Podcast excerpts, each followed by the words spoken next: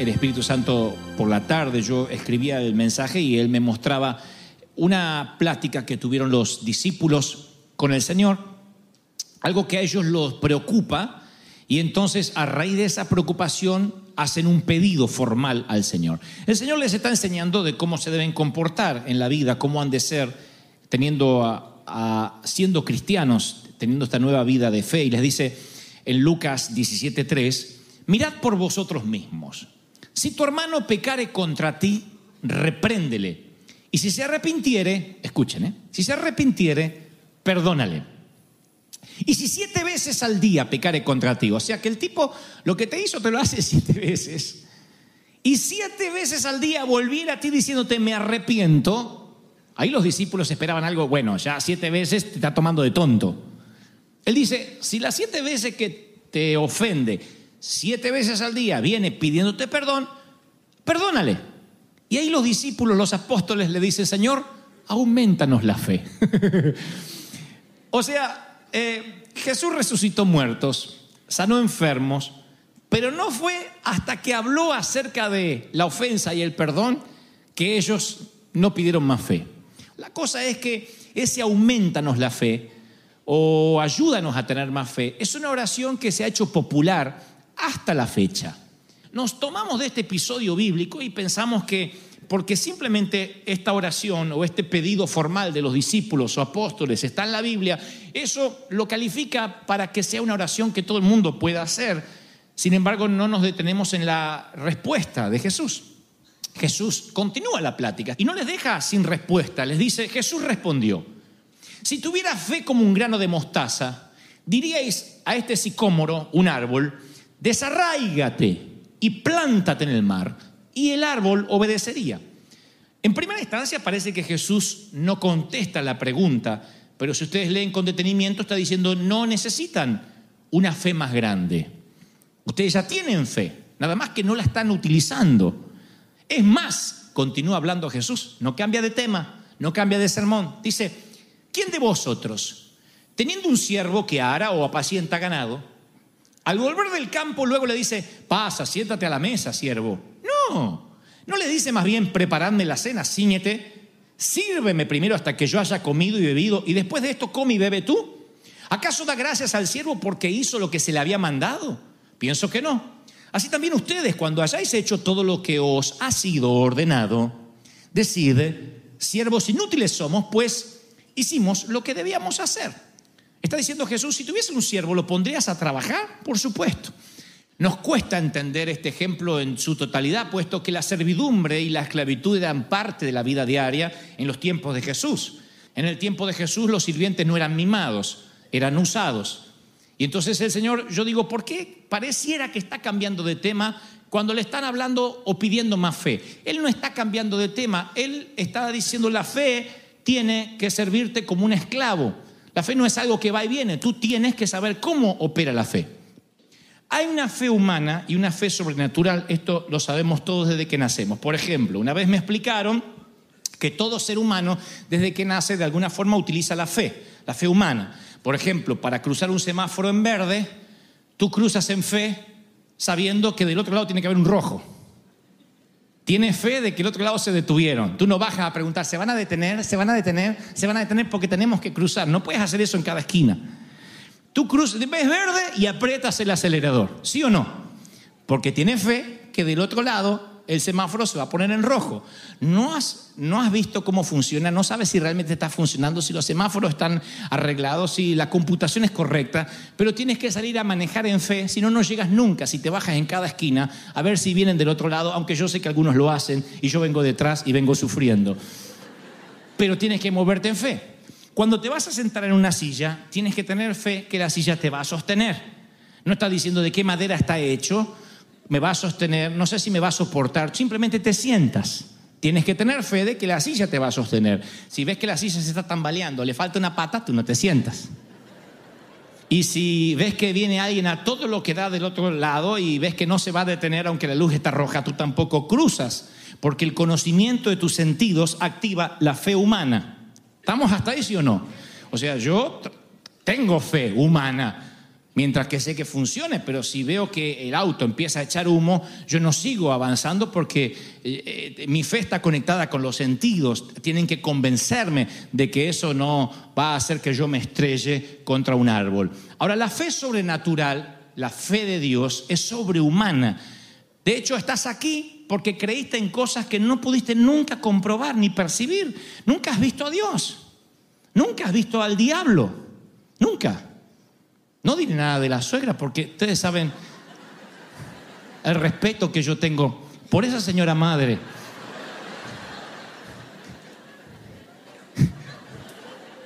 Por la fe sobrenatural, hemos entendido que Cristo vino a la cruz, murió por nuestros pecados aún antes de que naciéramos y por la fe sabemos que resucitó. Y en fe sabemos de que regresa por su pueblo pronto. Todo es fe. No puedes olerlo, no puedes percibirlo, no puedes tocarlo, no puedes eh, gustar de eso. No está conectado a tu sentido, pero es fe sobrenatural. ¿Tiene sentido hasta ahí, sí o no? Ahora, ¿cómo nosotros podemos hacer las obras que Dios hizo, que Jesús hizo? ¿Cómo podemos echar fuera demonios, sanar enfermos, declararnos sanos? O algo tan difícil como poner la mejilla siete veces y siete veces al día te ofenden. No es con tu fe. Es con la fe sobrenatural. Con tu fe no perdonas a un tipo dos veces seguidas en un mismo día. Por eso los discípulos dijeron, danos más fe. Porque con la mía, a la segunda lo estoy ahorcando. Dice la Biblia en Romanos 12:3, Pablo le escribe a Roma y digo, dice Pablo, por la gracia que me es dada, a cada cual que está en ustedes, que no tenga más alto concepto de sí mismo del que deba tener, sino que piense de sí con cordura, conforme a la medida de fe que Dios repartió a cada uno. De allí que decimos, entonces sí, hay una medida a cada uno. No está diciendo que es una medida, es la medida de fe. Cuando yo leía esto y era niño, yo pensaba que Dios repartía diferentes medidas, que a alguno le había dado un cucharón y a mí me había dado un gotero de fe. Y entonces Dios decía, mmm, cucharón, mmm, gotero, cucharita de café. E iba repartiendo así. Pero si Dios no hace acepción de personas en términos de lo que nos regaló en la cruz, Él muere en la cruz del Calvario, completa la obra redentora y dice, hecho está y todo está hecho. ¿Por qué a alguno le daría una fe chiquita, una fe grande, una fe mediana? ¿No es cruel? Ah, a mí se me murió un ser querido porque a mí me tocó poquita fe. Si se le hubiese tocado eh, el, que sea el papá o el esposo de aquel que tiene un ministerio de fe, no se hubiese muerto. Es cruel. Si Dios reparte una medida de fe a cada uno, es cruel. Él no dice que es una, es la medida de fe. ¿Cuál es esa medida de fe? La suficiente.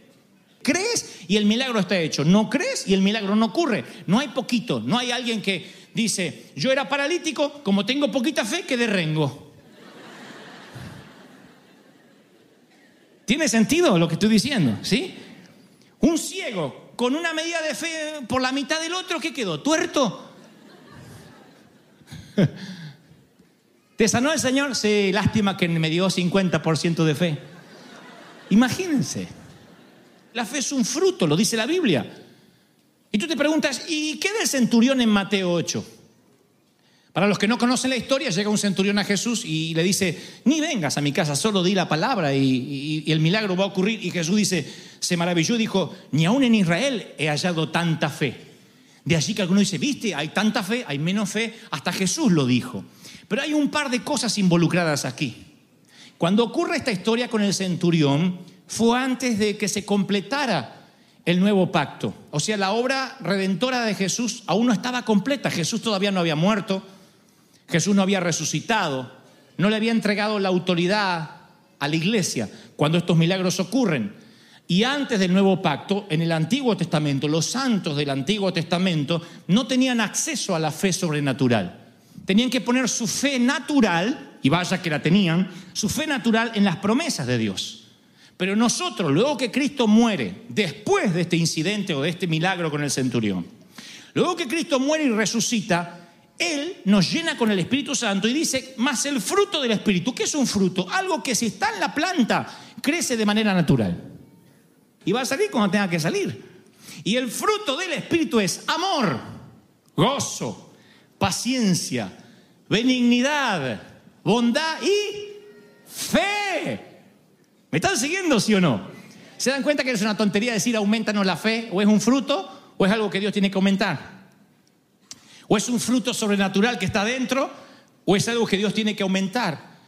En el Antiguo Testamento los santos no tenían esa fe sobrenatural, pero cuando naces de nuevo, cuando Cristo dice consumado es y la obra es completa, tienes la fe del Hijo de Dios dentro, la fe para operar milagros, para levantar muertos, para sanarte. Es la medida de fe. ¿Cuántos lo reciben? Dígame, amén.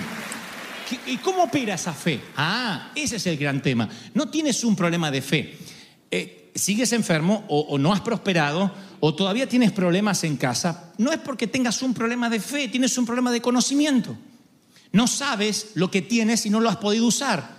De lo que Dios nos vino hablando en ya lo tienes. ¿Se acuerdan cuando les conté de la planta eléctrica que si no enciendes el interruptor te quedas a oscura y nada tiene que ver con la planta generadora? Esto es algo similar. ¿Cómo opera la fe? Con una ley. Pedro tenía esa fe sobrenatural de Dios. Sanó un cojo en la entrada del templo. Resucita a Dorcas de la muerte. Eh, sanaba enfermos con su sombra. Y escuchen cómo comienza su segunda carta. Dice, Simón Pedro, apóstol de Jesucristo, a los que habéis alcanzado por la justicia de nuestro Dios una fe igual de preciosa que la nuestra. Está escribiendo una carta y dice, ustedes tienen la misma fe preciosa, la misma ley, la misma fe sobrenatural que opera en mí, que mi, mi sombra sana enfermos, que resucité una mujer, que sané a alguien en la puerta del templo. Esa misma fe preciosa está operando en ti. ¿Cuándo la obtuviste esa fe? Cuando naciste de nuevo. Cuando vuelvo a la cruz, Jesús dice, consumado es. Y la obra fue completa. En ese momento te dio la medida de fe que necesitas para cualquier milagro. Lo uses o no lo uses, es un tema si conoces lo que tienes o no conoces lo que tienes, pero tienes la medida de fe para resucitar muerto, la misma que resucitó a Jesús de la tumba. ¿Lo creen, sí o no? Ahora, dice Romanos 3:27, ¿dónde pues está la jactancia? Queda excluida. ¿Es por cuál ley? ¿Por las obras? No, por la ley de la fe. La ley de la fe es algo que opera equitativamente para todos los que tienen a Cristo en el corazón, si no sería un fenómeno. Algo no puede ser clasificado como ley si no aplica de la misma manera para todos y en donde quiera. Entonces sí es una ley. La mayoría no cree que la fe sea gobernada por una ley. Creen que, bueno, a mí me faltó fe cuando pedí, no hice la oración correcta. Es una ley. Dios se puso a sí mismo restricciones, a sí mismo, y Él no puede faltar a la palabra que Él dio. Ustedes dicen, pero Dios puede hacer lo que quiere. Sí, pero Él no falla a su propia ley. De allí es que nos preguntamos, ¿por qué Dios no mata al diablo de una vez? ¿Nunca se lo preguntaron? ¿Por qué Dios no lo mata? ¿Por qué no lo aplasta si Dios es poderoso? Porque Dios no puede ir en contra de lo que Él mismo dijo, de su propia ley. No puede ir en contra de la ley. Aunque es Dios, Él no es un déspota. Él te dio libre albedrío y te dejó decidir. ¿Tú crees que a Dios no le dan ganas de agarrarte del cuello a veces? Agarrarte así y meterte en la iglesia. ¿Creen que no lo puede hacer? O que le falta valor, ay, no, no lo voy a agarrar del cuello. Ya te puede aplastar. Pero no lo hace porque hay una ley, la ley del libre albedrío. La fe opera por una ley. Si alguien se tira por un edificio, desde lo alto de un edificio, se va a matar porque está operando la ley de la gravedad. ¿Es así o no es así? Y la Biblia dice que la fe también es una ley. Entonces tenemos que aprender cómo opera esa ley. De qué manera hacer que esa ley esté a favor nuestro. Porque si no entendemos la ley, como la gravedad nos puede matar. Hay gente que se muere sin que Dios que haya querido que se muera, que es pobre sin que Dios haya querido que sea pobre nunca. Dice, yo hice toda la obra en la cruz, todos los regalos te lo di, que lo entiendas o no lo entiendas tu problema, pero tenías la medida de fe que tenía todo el mundo, solo tenías que echar mano, solo tenías que creerlo. Y si lo crees, empieza a ser efectivo en tu vida. ¿Me están siguiendo, sí o no? Pero yo creo que me presten mucha atención porque esto va a cambiar nuestra forma de ver la vida. Tienes la medida de fe de Reina Bunky, de Pedro, de Billy Graham, del Ministerio de Milagros que más admires. Tienes la medida de fe, la medida de fe que Dios repartió a cada uno. ¿Cuál? La suficiente, la sobrenatural, la que no necesitas ver, la que no necesitas tocar, palpar para creer que es verdad. Es la que se cree en fe. Si lo crees, entonces ya no me hables a mí, háblale a la montaña acerca de mí. ¿Recuerdan eso, sí o no? No digas, Dios, mueve la montaña. Si tuvieras fe, le dirías a la montaña, muévete, porque tienes la medida de fe necesaria para hacerlo. Si no lo estás haciendo, si no estás hablando, no estás utilizando el poder que Dios te dio en la cruz. Y habrá sido en vano que Él haya subido a la cruz si tú no usas los beneficios. Tienen la fe. No anden detrás de ningún predicador super fe. No anden de ninguno que diga, uy, me tiembla esta mano, la tengo acá porque me bajó por esta mano. No le crean, eso es parte de los carismáticos que algunos somos e inventamos algunas tonterías. Pero esas cosas no hacen que alguien tenga más fe y tú estás esperando abajo porque recibiste un gotero de fe. No, Cristo murió equitativamente por todos y recibimos la misma medida de fe y el poder para hacer milagros está en ti. Está en ti. ¿Cuánto lo creen? Alguien tiene que decirme amén. Hace cuatro mil años atrás, las leyes de la electricidad ya existían. Sin embargo, hombres santos como Gedeón, como Moisés, no pudieron disfrutar la electricidad. ¿Por qué? ¿Le faltaba fe? No, las leyes de la electricidad estaban allí. Antes que el hombre la descubriera, ya Dios las había puesto en la tierra hace miles de años. Pero los hombres santos eran ignorantes a esta ley. Y no estoy usando la palabra ignorante de manera despectiva. Leonardo da Vinci era un genio, era alguien brillante, pero nunca pudo disfrutar la electricidad porque era ignorante a la ley de la electricidad. Nadie la había descubierto, incluyéndolo a él. Entonces hay personas que pasan necesidades, desconocen el poder de Dios, están ignorantes a, a lo que Dios les regaló. Son personas santas, son personas piadosas, pero ignoran las leyes de Dios, ignoran la ley de la fe. Y como la ignoran, viven enfermos toda su vida porque ignoran la ley de la fe. Oigan, nosotros tenemos cuatro hijos. Con los tres primeros, cada vez que le agarraba el bendito virus, ese, ese que, que empieza con vómitos, es una semana donde todos los vomitas, están los nenes. Entonces, cuando ahora Megan le agarra el mismo virus, ya no le duró cinco días, le duró una hora, porque dije, ahora en el nombre de Jesús, Megan, ordeno que se te vaya el virus y todo lo que tenga, y se le fue. Y yo dije, ¿por qué no lo supe antes? Que me arruinaron semanas enteras los desgraciados más grandes. ¿Por qué no lo supe? Porque era un ignorante a la ley de la fe. Era un ignorante. Desconocía, era, creo que era un hombre piadoso, creo que era un hombre que amaba a Dios, pero ignorando algunas cosas, la incredulidad contrarresta la fe, hace un cortacircuito con tu fe. Como una vez les conté, si en el automóvil, en lugar de ponerle gasolina, tú le pones diésel, aunque le pongas una gotita de diésel diga, ay, me equivoqué, y saques, inmediatamente eso corroe la gasolina verdadera, la original, y el auto no va a funcionar porque eso es lo que produce la incredulidad. Contamina, drena la fe. Y aquí, chato, el punto, dijo el sabio proverbista Cantinflas. Escuchen esto. He aquí el punto. A esto quería llegar. Jesús se va al monte a transfigurar, se lleva tres de sus muchachos. Está, se transfigura allí, aparecen Moisés y Elías al costado, se transfigura. Por primera vez los muchachos ven que Jesús es divino, que todo lo que dice es verdad, que es el Hijo de Dios. Y mientras tanto el resto de los discípulos lidiaban con un endemoniado. Dice la Biblia, un lunático, un esquizofrénico le trajeron. El papá confiesa de que el hijo se pone loco y se le tira arriba del fuego, hace locuras y, y están los discípulos meta lidiando, reprendiendo y no pueden, no pueden, mientras que Jesús está teniendo un servicio de adoración allá arriba con su padre.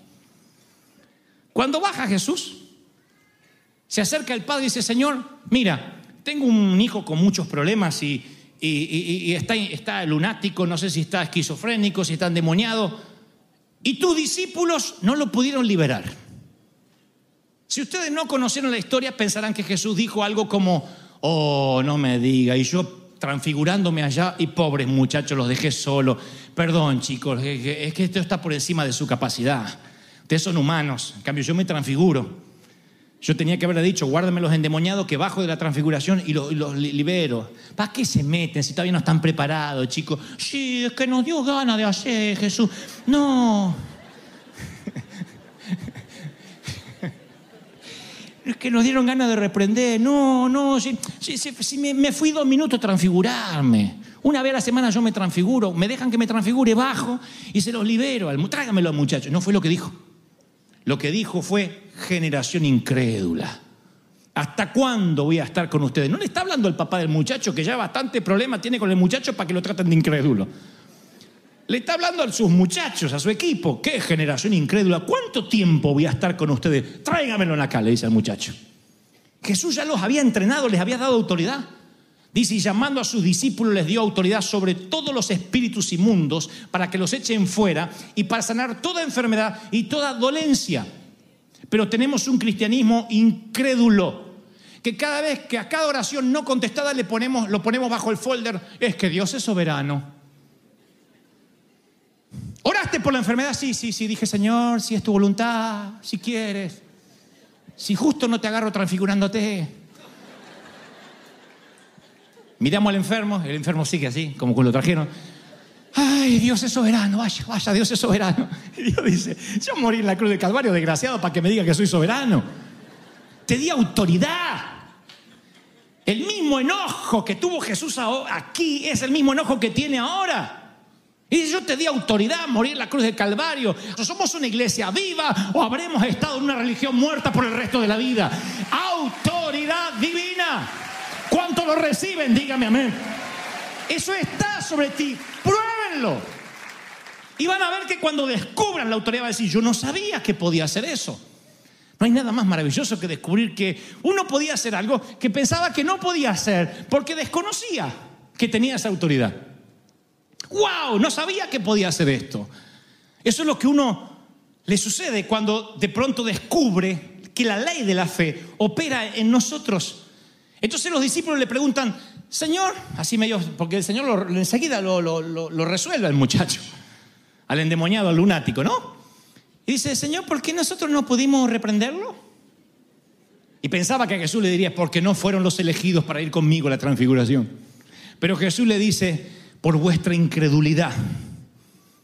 Y este género, no está hablando del endemoniado ni del demonio, porque si no se estaría contradiciendo a todo lo que él le dijo cuando les dijo, les doy autoridad sobre todo espíritu. Le hubiese dicho, no es sobre todo espíritu, hay algunos que son más complicados. Y los que son más complicaditos, váyanse a ayunar y orar, no sea que los agarre el demonio y los deje peores. Él dijo sobre todo espíritu. Entonces, ¿de qué está hablando? Del género de la incredulidad.